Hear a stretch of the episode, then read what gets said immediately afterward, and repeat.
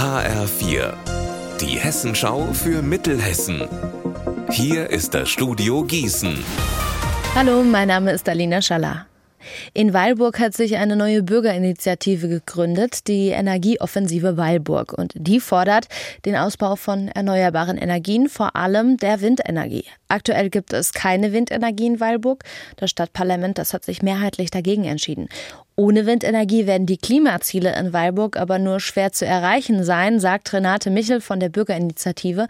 Und deshalb wollen sie genau dafür kämpfen. Wir wollen jetzt vorangehen und wir wollen die Menschen aufklären. Wir wollen die Weilburger mitnehmen und auch die Parlamentarier und wollen Gespräche führen zu dieser Energiewende. Die Ängste nehmen, mitnehmen die Personen, sodass wir offen darüber reden und auch in Weilburg diese äh, erneuerbaren Energien selbst gewinnen können. Das ist nämlich wirklich ein toller Vorteil. Wir haben eigene Stadtwerke, wir haben ein eigenes Leitungsnetz und die Stadtwerke haben auch das Know-how.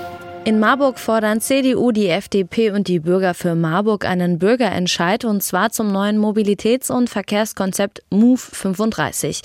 Beim Konzept geht es im Kern um weniger Autoverkehr, sicherere Radwege und ein verbessertes ÖPNV-Netz. Im Antrag fordern die drei Parteien unter anderem offenzulegen, was das Ganze ungefähr kosten soll und wie man zum Beispiel Autoparkplätze beibehalten könnte.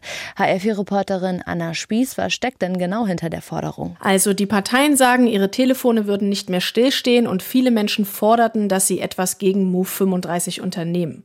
Deshalb wollen sie zum Beispiel, dass man die Ortsbeiräte anhört, weil es in einzelnen Stadtteilen massive Veränderungen in der Straßenführung geben soll. Aber der Forderung, die Bürgerinnen und Bürger mehr zu beteiligen, ist der Magistrat ja nachgekommen. Es hat im Vorfeld eine sehr aufwendige Befragung gegeben und es gab einen Arbeitskreis, in dem stellvertretend aus allen Bereichen Menschen saßen und das Konzept mitgestalten konnten.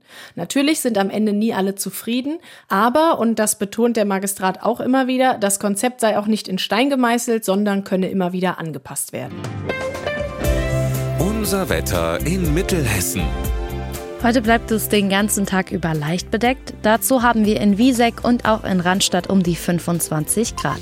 Am Abend und in der Nacht bleibt der Himmel dann bedeckt und morgen da bekommen wir dann Sonne und Wolken im Mix. Ihr Wetter und alles, was bei Ihnen passiert, zuverlässig in der Hessenschau für Ihre Region und auf hessenschau.de.